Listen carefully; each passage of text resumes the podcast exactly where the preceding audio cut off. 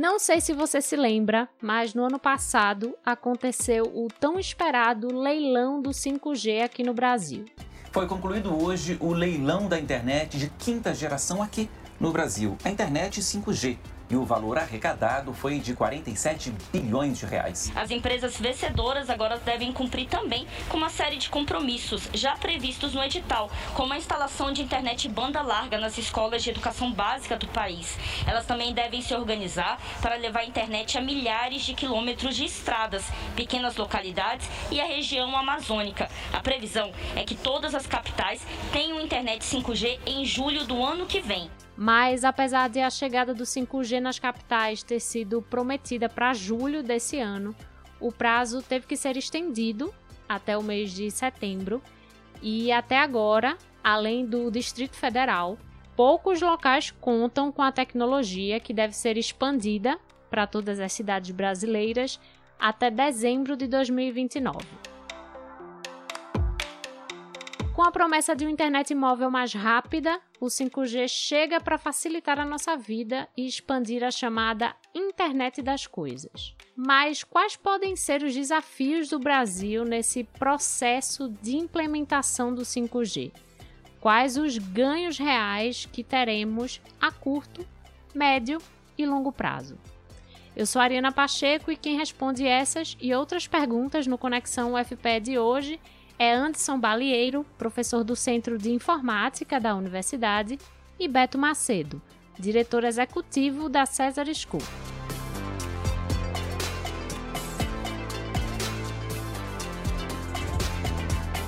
Beto, antes de a gente entrar de fato no tema do 5G, eu queria abrir essa nossa conversa falando um pouco sobre os antepassados dessa tecnologia, se é que a gente poderia chamar assim o que é que veio antes para que a gente chegasse até aqui no 5G?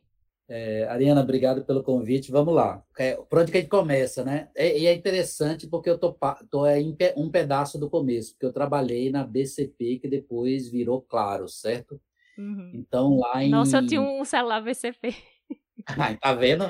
Era muito melhor que o da TIM, certo? É, então, lá em 97, certo? Quando a gente fez a privatização, na realidade a desregulamentação aqui no Brasil, né, que criou a banda B, que foi a, a BCP, né, onde eu trabalhei, é, a gente já estava num processo lá. Nessa época usava um telefone lá na, na, na BCP que era, se eu não me engano, era AMPS, A-M-P-S. Eu não sei se o Anderson me salva aí, mas eu acho que era isso, certo? Exato, exato. Era, era um dos padrões que tinha na, na época de, da, da geração, né? Da, da... Acho que acredito que essa era da geração, da primeira geração de rede celular ainda. Então, o, o AMPS aí foi o primeiro que eu tive contato, certo? É, por incrível que, que, que possa parecer, ele só ligava, certo? Ele só ligava um para o outro. Eu não me lembro, nessa época, de ter nenhuma feature. Eu acho que a primeira delas ali, que foi o SMS, veio aí com o TDMA, certo? Que foi, logo depois do AMPS, a gente teve uma, ou, ou logo no começo ali, a gente tinha é, TDMA, CD, CDMA e GSM. Então, o GSM talvez venha um pouquinho depois do TDMA e CDMA, e lá na BCP eu trabalhava com o TDMA, certo? Certo, e... vamos traduzir aqui, só porque eu já me perdi no DMA. é, o, o que, é que é isso? AMPS é uma sigla, AMPS. Eu não, não é. sei aí o que, que ela significa, mas eu posso pesquisar aqui rapidamente, uhum. certo? Você lembra aí, Anderson? Olha, o AMPS era, é porque na primeira, é, o AMPS era uma, é um dos padrões da primeira geração né, de, de rede celular. Então, nessa época, não se tinha um padrão único como se, tinha, se tem hoje para o 5G, por exemplo, ao a, a proposta de um único padrão para todo mundo. Então, por exemplo, o AMPS era o padrão utilizado, salvo engano, nos Estados Unidos, na América do Norte. O Japão tinha o seu padrão também. Então, cada país ou região de país, eles, acabam defini eles acabavam definindo um tipo de padrão para ser para implementar aquela geração correspondente. Então, certo. o AMPS em si era o nome do padrão do sistema da primeira geração é um dos padrões existentes na, na primeira geração de rede celular. É, a gente poderia dizer assim, que era o sistema que fazia o celular funcionar, onde ele estava operando, é isso, basicamente. Exato. Aí, a questão do FDMA, CDMA, TDMA era como o espectro de frequência ou recurso era alocado para as chamadas. Então, por exemplo, FDMA, nós tínhamos o espectro e esse recurso era dividido em várias fatias né, do espectro, subfrequências, e essas subfrequências eram alocadas para as chamadas para os usuários. Aí depois veio a alocação por tempo, né, que foi o que o Benedito falou também, onde em vez de todo mundo receber uma fatia, cada um recebia, na verdade, um slot de tempo, né? uma determinada fatia de tempo para se comunicar.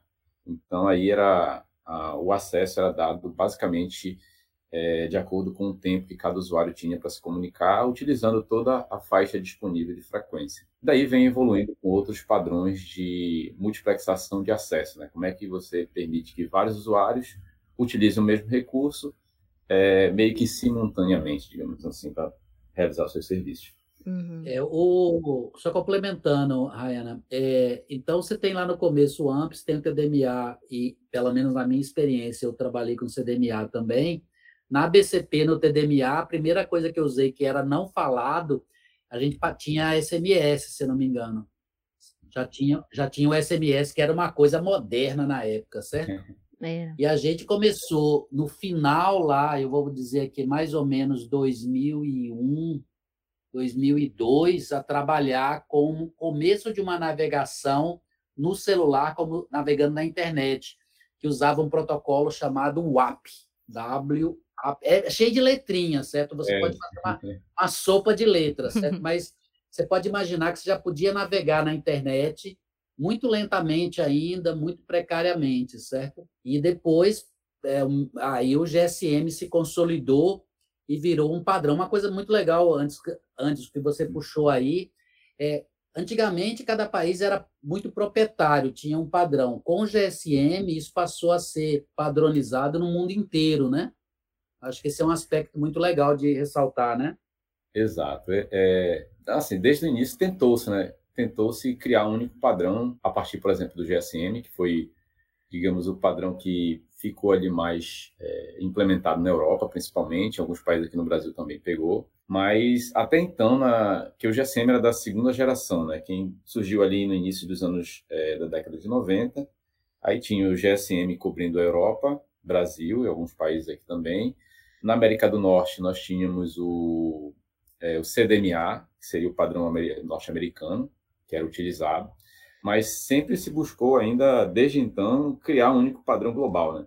que era justamente para evitar, por exemplo, que um usuário aqui, um, uma pessoa no Brasil viajasse, sei lá, para os Estados Unidos e precisasse trocar de telefone para poder usar a rede de lá, né?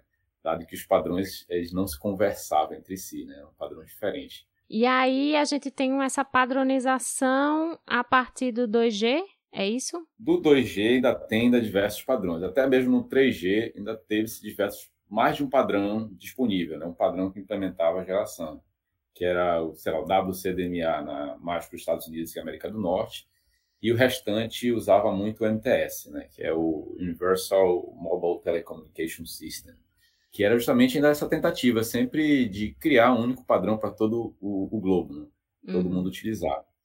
Mas, assim, o que se, pode, que se poderia dizer de fato, de padrão mesmo, que foi é, implementado, que de fato foi disseminado pelo Globo, foi a partir do LTE, na quarta geração. Aí, na quarta geração, de fato, a tecnologia que foi de fato utilizada e padronizada foi o LTE, embora tivesse também outras opções é, de propostas como o IMAX, mas o IMAX, embora algumas cidades, até mesmo cidades, criaram iniciativa de cidades inteligentes com o IMAX, mas não foi uma tecnologia que, do ponto de vista comercial, ela foi amplamente aceita. Então, o que ficou de fato foi o LTE. Então, assim, se nós fôssemos dizer de fato, olha, a partir de que geração nós tivemos um padrão mais consolidado e adotado no, no globo como um todo, né, no mundo como um todo, nós poderíamos é, indicar o LTE como sendo na quarta geração esse padrão. E aí na quinta nós temos esse padrão único também sendo definido. Só uma dúvida, o que que a gente ganha, Beto? Por exemplo, quando chega o 2G, assim, o que é que chega para o usuário com o 2G, com o 3G, com o 4G e daqui a pouco a gente fala do 5G. É, eu não, eu, não, eu não, não faria nem, nem tanto, é, Ariana, uma, uma, uma, uma andada por só pela tecnologia, só pela capacidade ou, ou, ou padrão de comunicação, porque o que muda para o usuário é uma combinação dessas coisas, certo? Eu acho que a gente pegar lá, pegar aí de novo a referência de 97, 97 a grande coisa que a gente teve foi a massificação, o início da massificação do celular. Do, do celular e do, do, telefone fixo também. Não sei se você é muito nova, mas o pessoal mais antigo vai se lembrar que antigamente você declarava telefone fixo no imposto de renda, porque era um bem. Uhum. Então, a partir da, da, da, desregulamentação e da privatização, você passou a ter telefone fixo como um serviço, então você consegue conseguia contratar, e o móvel começou a ser popularizado também, a partir daquele primeiro tijolão da Motorola, né, que todo mundo que é antigo se lembra, certo? Acho que era StarTAC ou alguma coisa parecida. A gente passou a ter muita gente falando, certo? Falando. Então, nessa época aí, era o, o AMPS TDMA, certo, Anderson? Exato. É. Eu lembro, eu lembro, eu era criança ainda nessa época do, do. Eu lembro que eu, eu, tenho a vaga memória, assim, que eu, é, eu morava lá no interior do Pará, né? Aí tinha um senhor que estava andando na bicicleta, ele estava andando falando num, num tijolão dele. Aí, eu sempre eu, tenho essa memória. Eu tive um tijolão desse já trabalhando, porque nessa época eu já trabalhava em, com tecnologia, né? E depois eu acho que a grande mudança foi, ainda que não tenha pegado muito no Brasil, mas nos Estados Unidos foi muito importante, foi a capacidade de passar mensagens curtas, o SMS. Uhum. Aqui no Brasil nunca pegou, certo? É, a minha leitura é porque, diferente dos Estados Unidos, onde esse uso desse, desse serviço era muito barato, de graça, aqui as operadoras quiseram cobrar. E aí nunca pegou. O pessoal usava, mas como tinha um custo, você pagava, podia pegar no máximo 50 mensagens. Quem usa hoje o WhatsApp nem imagina o que é pagar 50 mensagens, né? Mas era o que acontecia. Então, acho que a, a, o SMS foi uma grande mudança e veio ali também nessa época do TDMA, certo? É, depois a gente começou essa questão que eu puxei para a tua, da navegação no celular, que começou lá com o app, que era uma navegação muito é, difícil, era mais uma coisa de nerd usar aquilo, tá? A gente salta depois, Ariana, na minha visão, para o lançamento do smartphone, certo? Que não é nem não tem a ver muito com os, os Gs aí da vida, mas tem a ver com a, com a, a consolidação, certo, do, de funcionalidades que já existiam num telefone lá que pegou foi o telefone da Apple, né, que é o grande marco da tela touch, é. com é, capacidade de internet, logo depois com uma loja de aplicativo, e ele estava ali, se eu não me engano, no 3, 3,5G, certo? Se eu não me engano, certo? É isso mesmo, né, Anderson? É, na 3G que veio a Apple, foi, digamos, é um, digamos, uma informação interessante mesmo, que é quando apareceu aí o telefone da Apple, já foi nessa, nessa época da tentativa de popularização da, da internet banda larga, né? Exato. E aí, é, é, é, depois aí do, do, do smartphone, certo? que foi o grande, que mudou o jogo.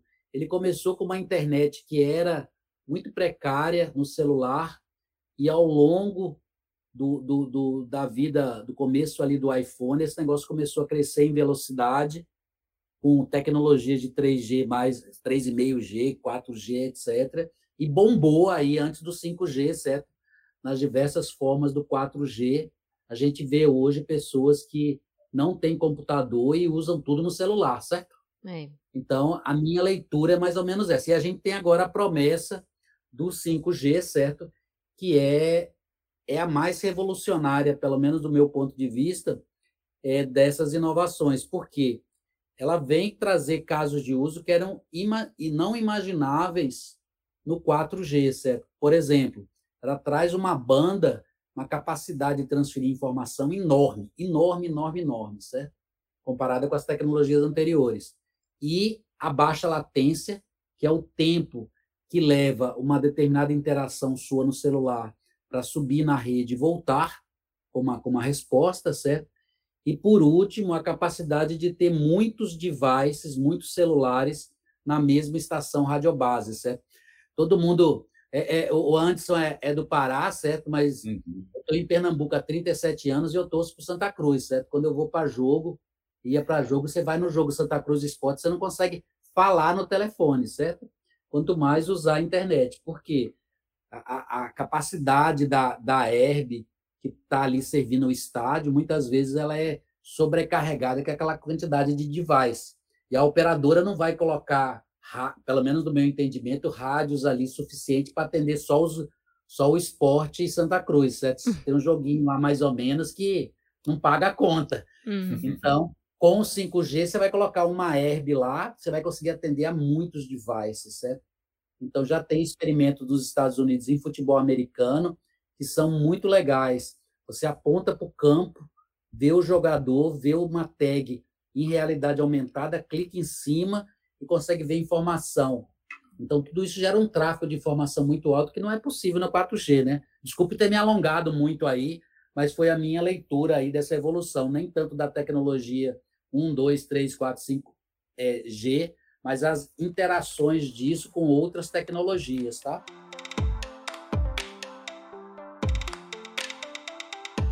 Anderson, pelo menos há uns três ou quatro anos, né, vem se falando sobre o 5G aqui no Brasil e sobre a organização do leilão que aconteceu no ano passado.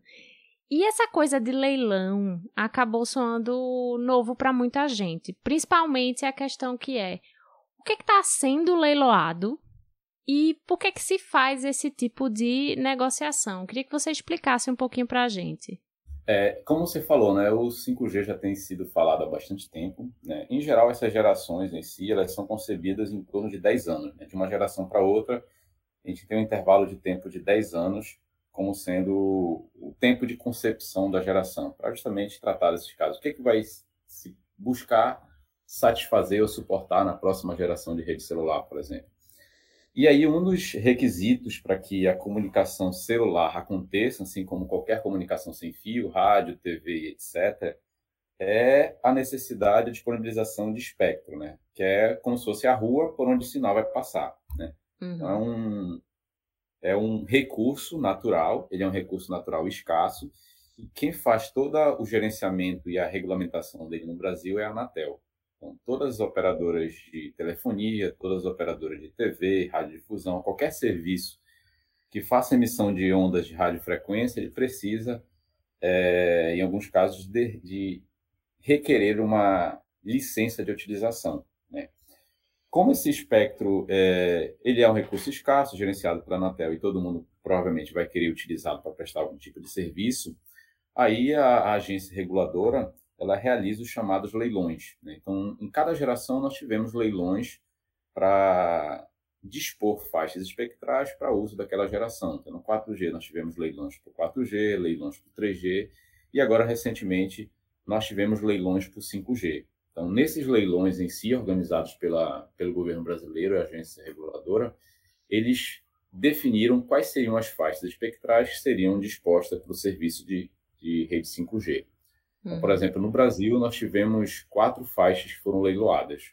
Uma faixa de 700 MHz, uma, uma, uma, digamos, uma faixa de mais baixa frequência, uma faixa de 2.3 GHz, uma de 3.5 e uma que seria é, de 26 GHz. Então, cada faixa dessa ela tem características, digamos, é, boas e ruins em termos de transmissão ou interferência. Então, quanto menos ou mais baixa é a faixa, você tem melhor característica de propagação do sinal. Ou seja, o sinal ele fica mais resistente a qualquer obstáculo que tenha, seja chuva, seja outras, outros sinais interferentes, seja prédios, etc. Ou seja, ele chega mais longe, né? Exatamente.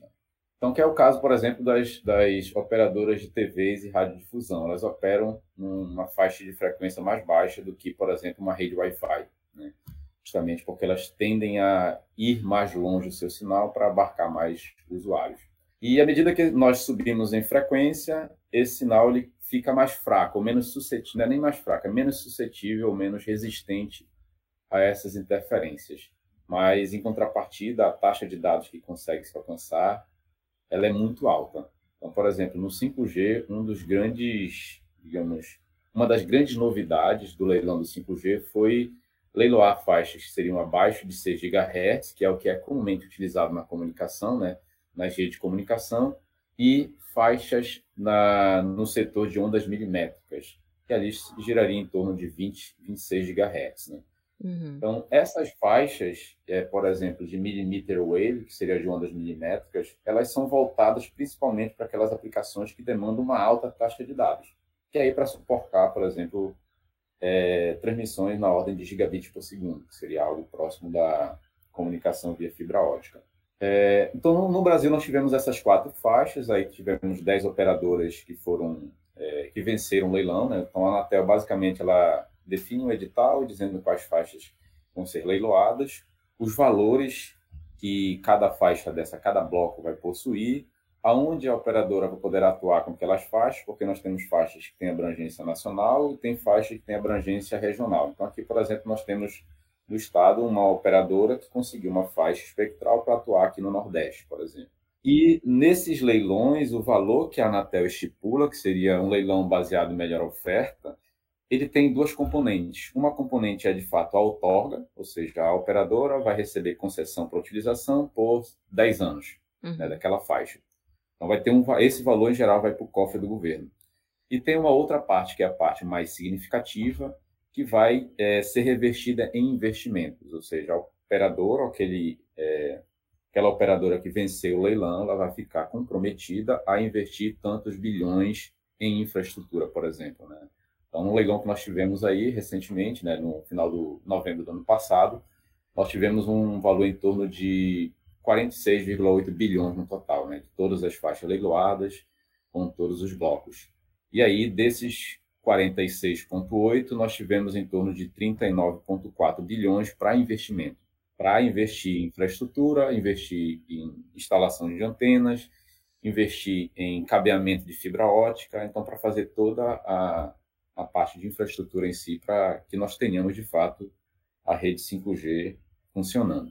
Agora, Beto, antes mesmo desse leilão, foi oferecido por algumas operadoras uma primeira experiência do que, que seria o 5G, que foi o 5G DSS. O que, que é essa tecnologia e por que ela não seria considerada o que o pessoal chama de 5G puro? É, é, essa tecnologia é, o, é, é uma. Vamos lá, como é que a gente explica para o grande público? Ela não se atém às frequências da, que, o, que o Anderson falou agora, que são frequências definidas para o 5G. Ela usa, compartilha a frequência com, com 4G, se eu não estiver enganado, Anderson me complementa aí. E, não, ela, usa, e ela usa o core da rede do 4G, certo? Então, é, ela não é um 4,5G, porque ela é uma tecnologia 5G mesmo, certo? Uhum. Só que por compartilhar parte da infraestrutura, né, a infraestrutura de backbone, e por compartilhar a frequência, né, ela tem uma limitações, mas ela é uma tecnologia 5G, certo? Agora, é, é, antes de passar, antes eu guardo esse ponto aí para você colocar mais uma pimenta nesse negócio. Mas deixa eu colocar uma pimenta lá no, na questão do edital, né? Só para enriquecer aí para os nossos ouvintes. É, o edital da gente saiu atrasado pelo menos três anos, certo? Foi. Nós ficamos num processo de definição muito grande envolvendo geopolítica, certo? Por quê? Tem aquela questão lá do fornecedor da China, tal, não sei o quê. Agências de inteligência dos Estados Unidos alegam que a Huawei é ligada ao governo da China e que seus equipamentos poderiam ser usados para espionar os americanos. Os Estados Unidos nunca apresentaram uma evidência disso e a empresa sempre negou as alegações. Isso causou para a gente um grande mal, porque a gente entrou atrasado aí três anos nesse jogo, certo? Então, a gente está esperando isso há muito tempo, tá? Então, eu acho que tem esse componente também do edital que é bom que o nosso ouvinte esteja ligado. A gente está atrasado nesse negócio do 5G.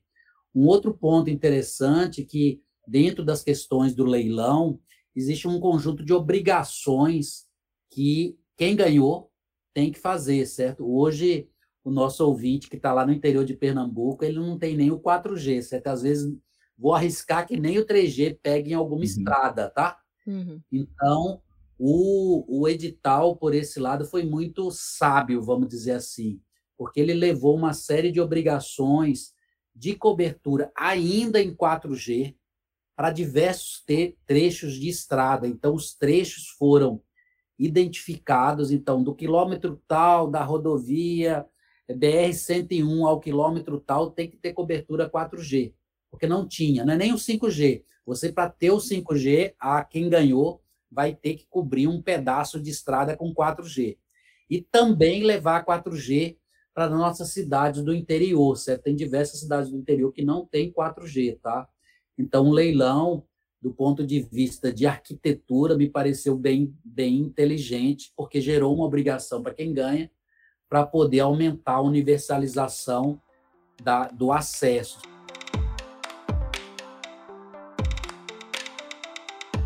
E a chegada do 5G quer dizer que tudo que veio antes dele, aqueles antepassados que a gente estava falando no início, quer dizer que eles vão desaparecer? Por exemplo, essa banda larga que a gente conhece em casa, o 4G que a gente utiliza hoje, ou elas vão continuar aí, todas juntas?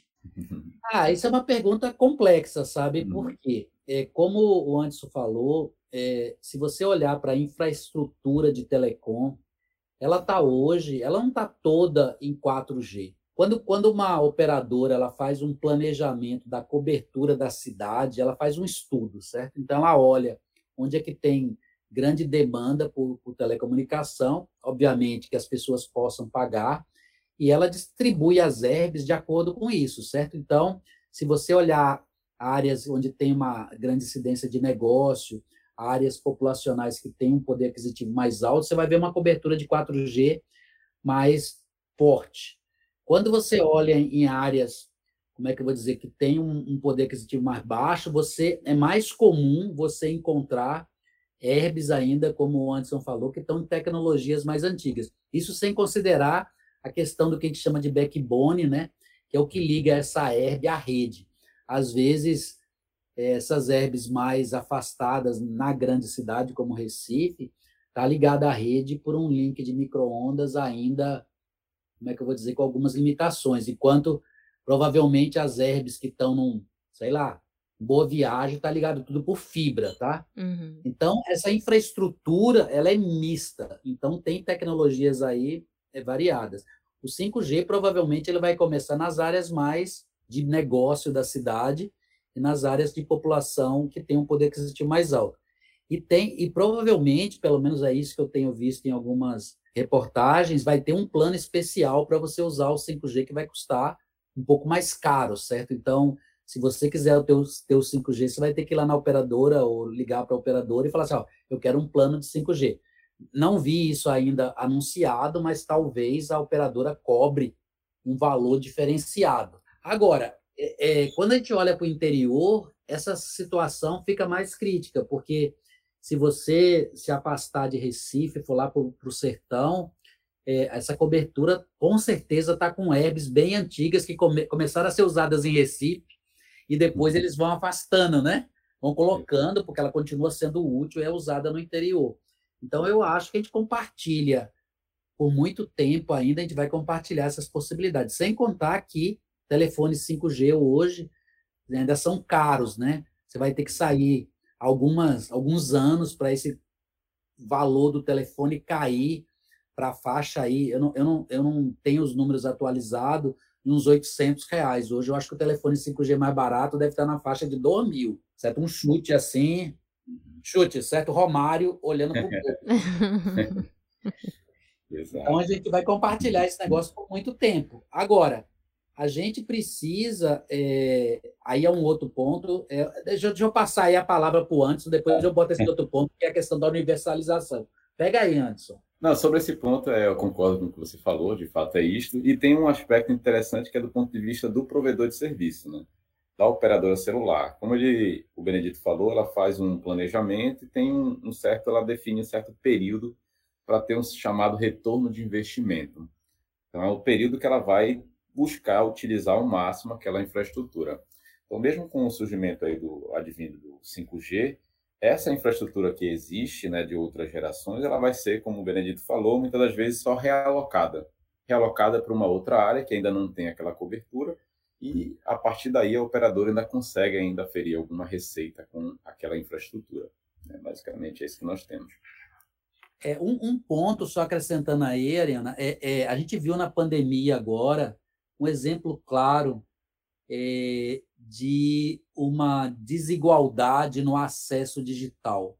É. Quando a gente entrou é, com a, a, fase mais crítica da pandemia, a, a, os alunos de classe média, certo, continuaram estudando é, com suas escolas, certo? Demoraram um pouquinho ali, mas rapidamente eles estavam com é, internet, as escolas tinham infraestrutura, e você e a gente nota, vê uma dificuldade muito grande na, na, na classe mais pobre. Então, a gente viu que as escolas não conseguiram entrar, as escolas públicas não conseguiram entrar em ensino remoto, e mesmo as universidades públicas aqui de Pernambuco não entraram, certo? porque estavam preocupados com a exclusão que ia causar entre os alunos, porque a gente tem alunos de diferentes classes sociais que não teriam acesso nem pelo celular, certo? Imagine que ele não tem um computador, ele poderia ainda assim assistir a aula pelo celular, tá? Mas ele não tinha o plano de dados. Uhum. Então, um ponto que fica, 5G vai ser ótimo, vai trazer velocidade, vai trazer diversas características interessantes que eu e o Anderson adoramos para experimentar e criar novos serviços, mas a gente tem que pensar como é que a gente universaliza esse acesso à comunicação. Isso é um direito do cidadão. E a gente tem o FUST, que é o Fundo de Universalização das Telecomunicações, que a gente, enquanto sociedade, deveríamos estar cobrando ao governo que ele fosse empregado para ajudar estudantes de baixa renda a ter acesso a conteúdo educacional. E a gente nota sempre que a gente tenta essas iniciativas que não tem uma, uma agilidade que a gente precisaria. O 5G é ótimo, mas a gente precisa de comunicação para todo mundo, não importa se é 5 ou 4G, entendeu? Uhum. Só um, uma reflexão. Anderson, pegando um pouco essa reflexão de Beto, é, a gente já começou né, a implementar o 5G pelo país e o que, é que a gente poderia citar de desafios aí, os principais desafios que a gente pode ter pela frente nesse processo de implementação? É, quanto à implementação, nós temos aí diversos desafios em diversas áreas. Tá? É, desde desafios relacionados à infraestrutura em si, né, até desafios regulatórios, é, desafios quanto à mão de obra e etc. Então, vou citar aqui alguns dos, digamos, dos desafios de, por exemplo, de implantação de infraestrutura. Né? Uhum. Nós temos aí uma lei, a lei federal, que regulamenta a disposição das antenas, né, ou faz a regulamentação de toda a comunicação por radiodifusão. Né? Entretanto, nós temos nos municípios várias leis que regem sobre paisagismo, construção civil e etc. E essas leis, muitas das vezes, elas acabam se chocando. A gente tem um, um, um problema chamado de competência é, concorrente. Né?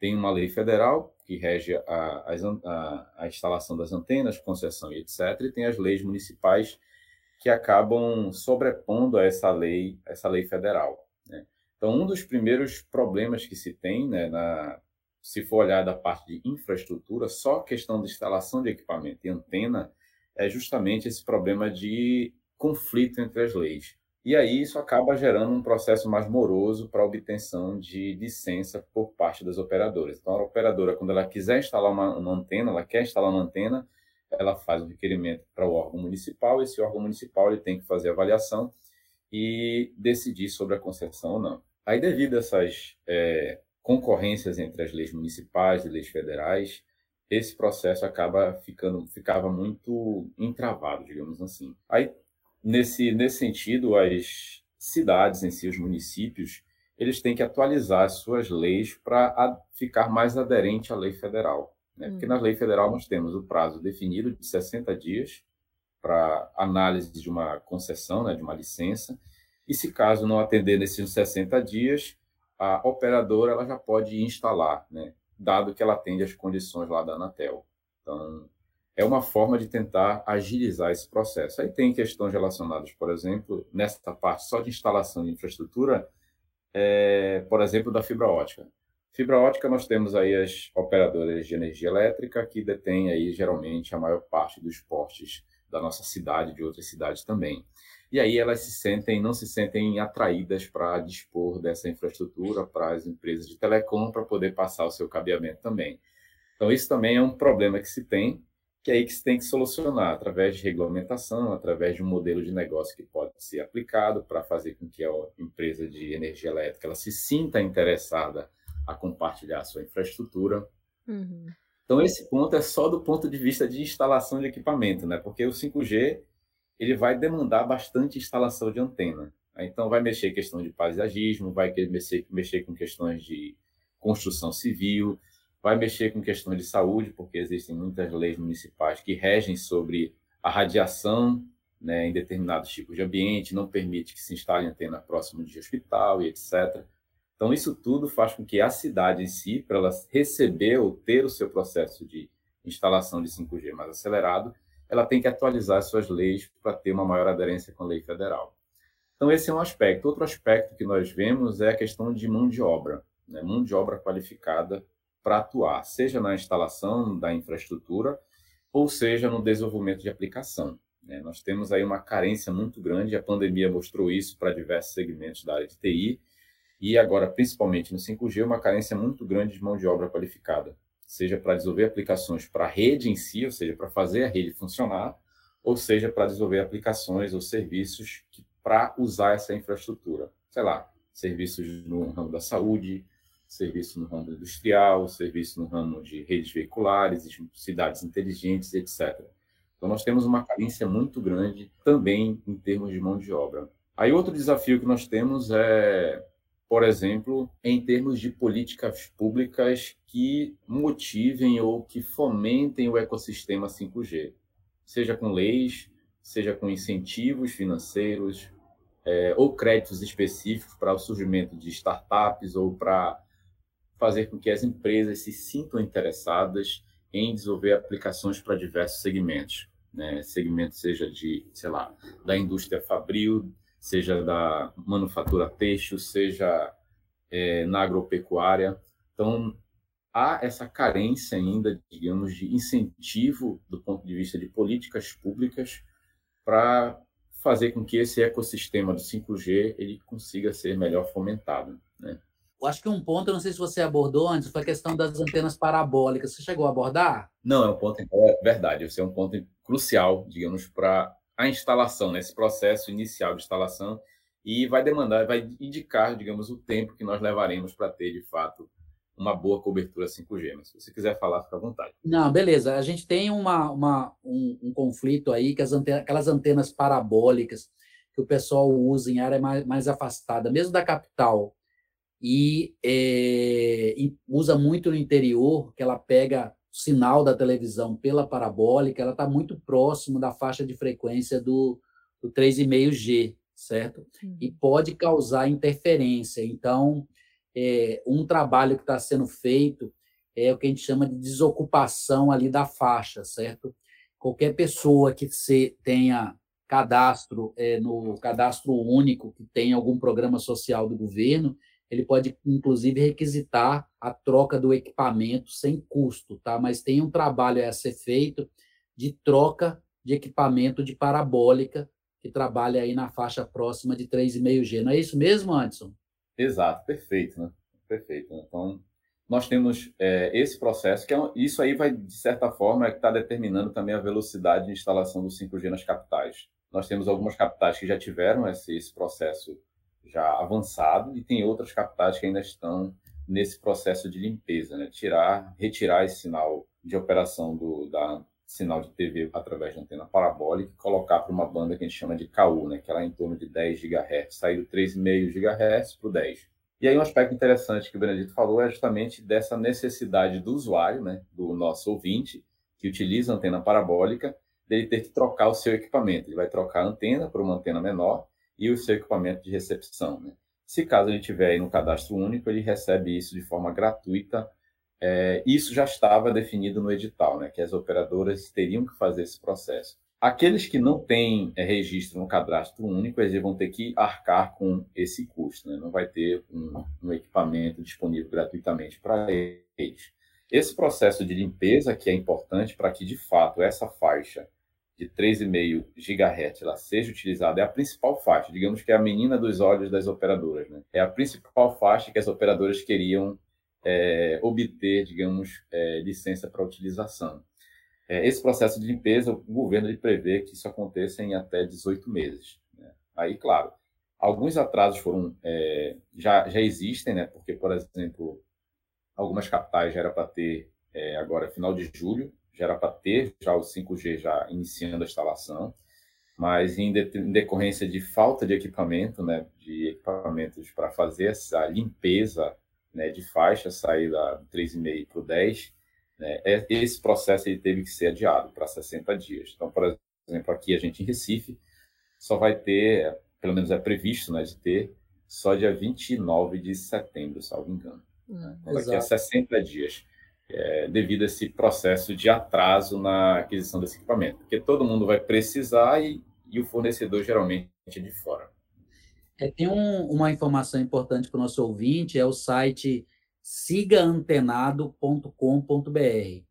Ele pode entrar lá nesse site e lá, inclusive, ele pode fazer o cadastro aí, se ele tiver no cadastro único, para solicitar a substituição do kit, tá?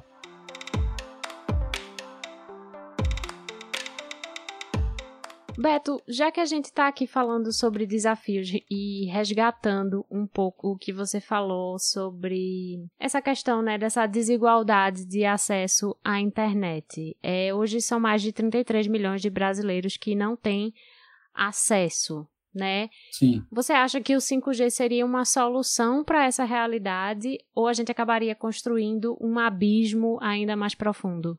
É, é, essa é uma pergunta muito boa, Ariana. Eu acho que sempre tecnologia ela pode resolver problemas, certo? Ela pode ser usada para o mal também, mas ela pode ser usada para resolver problemas. Mas é necessário ter uma vontade política para isso, certo? A gente não precisa de 5G para colocar nossa população mais pobre conectada, certo? A gente não precisa. Mas o 5G vai trazer benefícios indiretos mesmo para aqueles que não usam. Por exemplo, como o 5G demanda muita capacidade de, de, de tráfego, provavelmente as herbes do 5G, todas elas vão estar conectadas por fibra, certo? Uhum. E uma, na nossa visão aqui no César, né, uma, uma coisa que a gente pensa muito é que o 5G vai ser muito usado, por exemplo, para a logística, por exemplo. Então, você vai ter que ter uma capital como, como Recife, coberta com 5G para que os negócios possam usar o 5G para ter maior produtividade. Mas ao precisar cobrir a cidade toda, já que você está tendo que ir para a parte mais é, na periferia da nossa cidade, isso vai levar a fibra até lá. Porque se você olhar hoje em Recife, se você pedir uma fibra ali na área em torno dos aflitos, é fácil conseguir, mas quando você precisa de uma fibra numa região periférica é mais difícil, porque a operadora vai fazer um cálculo se vale a pena ou não levar. Ao olhar para o 5G, que o 5G vai meio que arrastar a fibra até a periferia por causa do business, certo? Porque vai ter negócio pagando por essa, esse tráfego, vai levar também para a periferia a fibra. Então, eu acho que, mesmo indiretamente, o 5G traz benefício para as pessoas. Agora, mais importante, Ariana, é a gente, como sociedade, como sociedade civil, mobilizar a nossa classe política para resolver esse problema. Não importa se é 5G. o nosso pessoal que não tem acesso à internet tem que ter acesso, nem que seja via telefone, certo? Quem democratizou o acesso à internet no Brasil não foi a banda larga, foi o telefone celular. Porque apesar de muitas vezes o nosso usuário mais pobre não ter capacidade de pagar por um plano, sempre que ele tem uma, uma sobrinha, ele bota lá uns créditos, busca um Wi-Fi, é por ali que ele se informa, que ele troca informação com um parente que está distante, entendeu? Tem toda uma troca e um aprendizado. Então, eu acho que desafio para a gente, né, para a Universidade Federal, aí para o CIM, onde o Anderson está, né, para você também, né, da, da UFPE, uhum. para gente aqui do para gente aqui do César, certo? O pessoal que está pensando em inovação, é, nós temos que também fazer um movimento político para poder tornar comunicação, conexão um direito fundamental. Não pode faltar para os nossos estudantes é, é, o acesso, não pode faltar para a nossa classe mais pobre o acesso. Tem que ter acesso, isso é um direito. É. Entendeu? Essa é a nossa visão. O que falta, de fato, né, é nós termos do Plano de Brasil um programa definido para indicar, olha, o que, que o Brasil espera alcançar em termos de comunicação, em termos de acesso, daqui a 5, 10, 15 anos e galgar, digamos, atrás dessas metas, né, e percorrer atrás dessas metas. Acho que isso falta falta para o Brasil em termos de 5G em geral, né, que muitos países eles acabaram adotando o 5G como sendo um, digamos, um norte né, para seguir, para caminhar ou indicar a direção que aquele país ia percorrer no ramo de tecnologia, inovação e etc. Eu acho que para o Brasil falta isso, né? Falta um programa, falta uma diretriz para dizer, olha, daqui a cinco anos, onde nós queremos estar? Né? Que o edital, embora o edital do 5G ele traga essas obrigações do ponto de vista da operadora, o governo em si, né, o Estado brasileiro, ele tem que assumir o seu papel no sentido de estimular esse ecossistema, no sentido de buscar universalizar o acesso e criar políticas públicas para que isso seja alcançado. Né? Então, acho que falta isso, digamos, dessa visão do nosso governo, do governo brasileiro em si, do país como um todo, nesse aspecto de comunicação, de acesso à informação e etc. E, Ariana, me, me permita rapidamente acrescentar um ponto. A gente está falando aqui do 5G e o desafio que tem no 5G agora é a gente instalar e a gente desenvolver aplicações que melhorem a produtividade. Mas a gente está começando a discutir o 6G. Em, do, em 2030, 2030, a gente vai ter o 6G, teoricamente, né, já definido padrão. E todo dia a gente vê o corte que ocorre nas nossas verbas de pesquisa, desenvolvimento e inovação. Acontece na UFPE, acontece no, no mercado em geral e a gente está ficando fora, certo? Então, a gente acabou de ver agora uma prova, ontem a aprovação de uma lei que tira dinheiro de pesquisa e desenvolvimento do setor de óleo e gás para comprar caminhão, certo? Uhum. Então, a gente chegou atrasado no 5G e do jeito que vai, a gente vai chegar atrasado na pesquisa e desenvolvimento do 6G, a gente não vai ter acesso a patente, a produtos, etc. E vai provavelmente chegar atrasado na instalação também, certo? A gente é especialista aqui no Brasil em fazer péssimas escolhas quando a gente fala de tecnologia, ciência, tecnologia e inovação, certo? Na minha opinião, certo?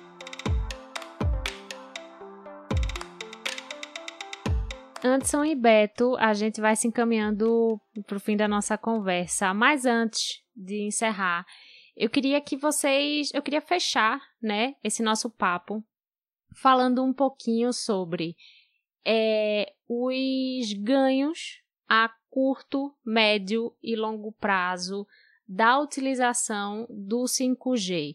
O que é que existe hoje que vai ficar melhor e o que é que a gente pode começar a pensar em termos de tecnologia, de avanço com a chegada desse 5G? O que é que ele vai possibilitar é, que a gente crie?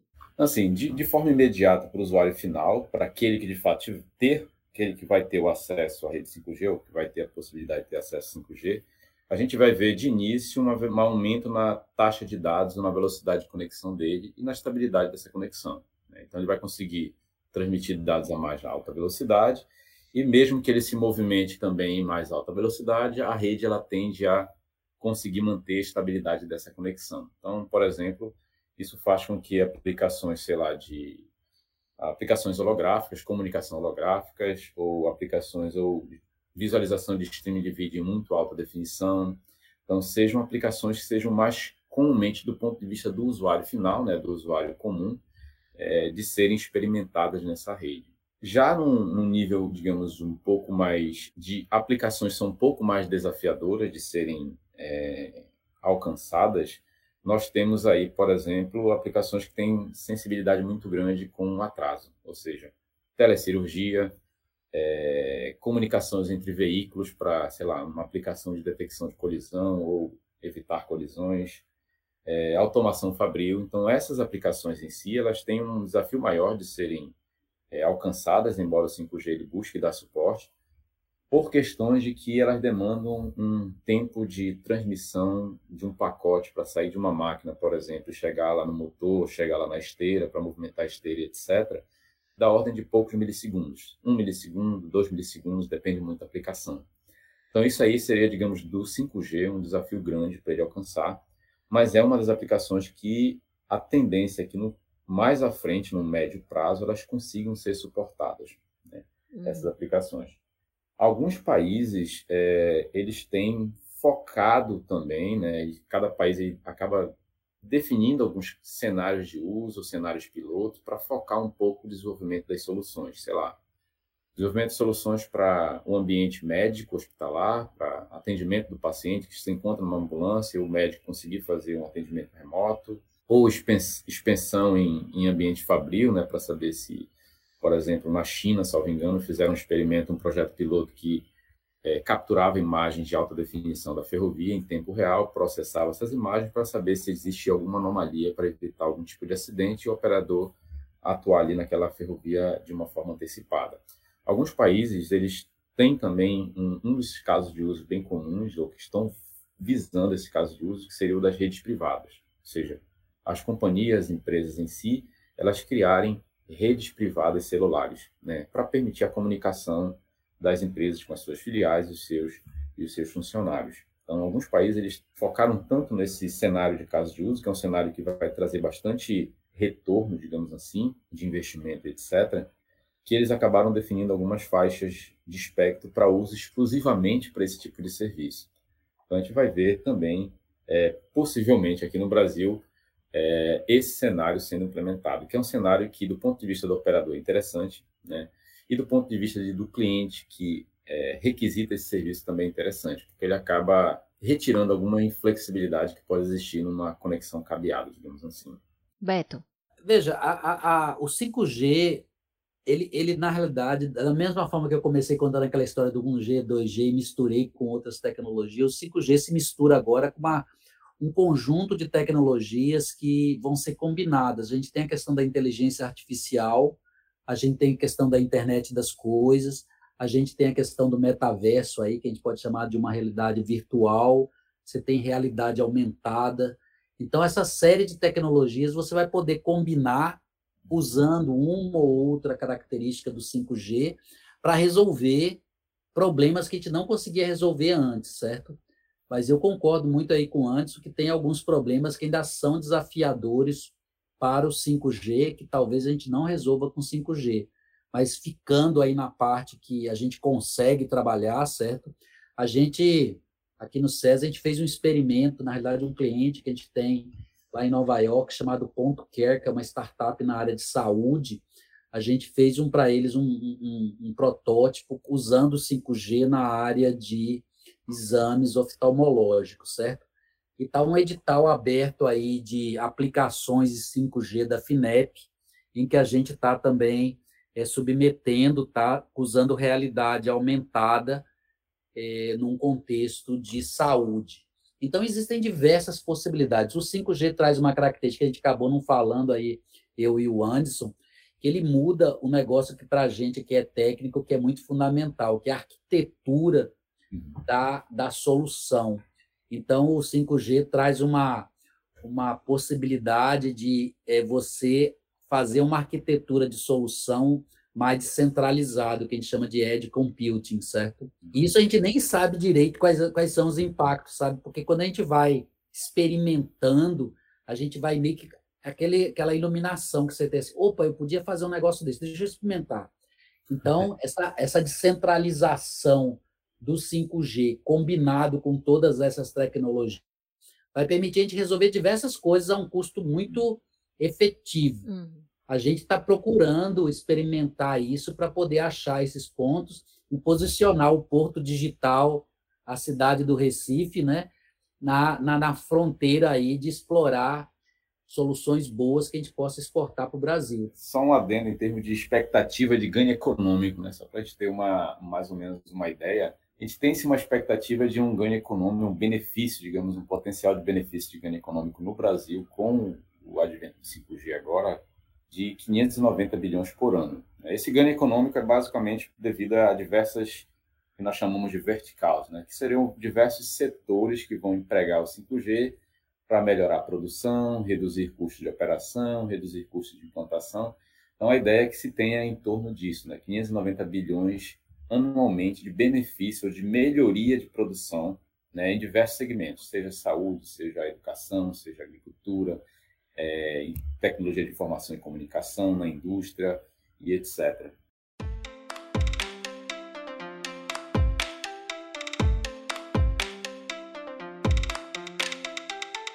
Anderson e Beto é, eu finalizo agradecendo demais a participação de vocês aqui no Conexão. É 2030 a gente se vê novamente para falar do CG, né? Até uma próxima. Certo. Eu agradeço também o convite, Ariana. Prazer, Beto. Não, eu agradeço o convite também. Comigo, certo? legal a conversa. Não, foi ótimo. Sempre que precisar, quiser, a gente está à disposição aqui no César para estar tá conversando com vocês.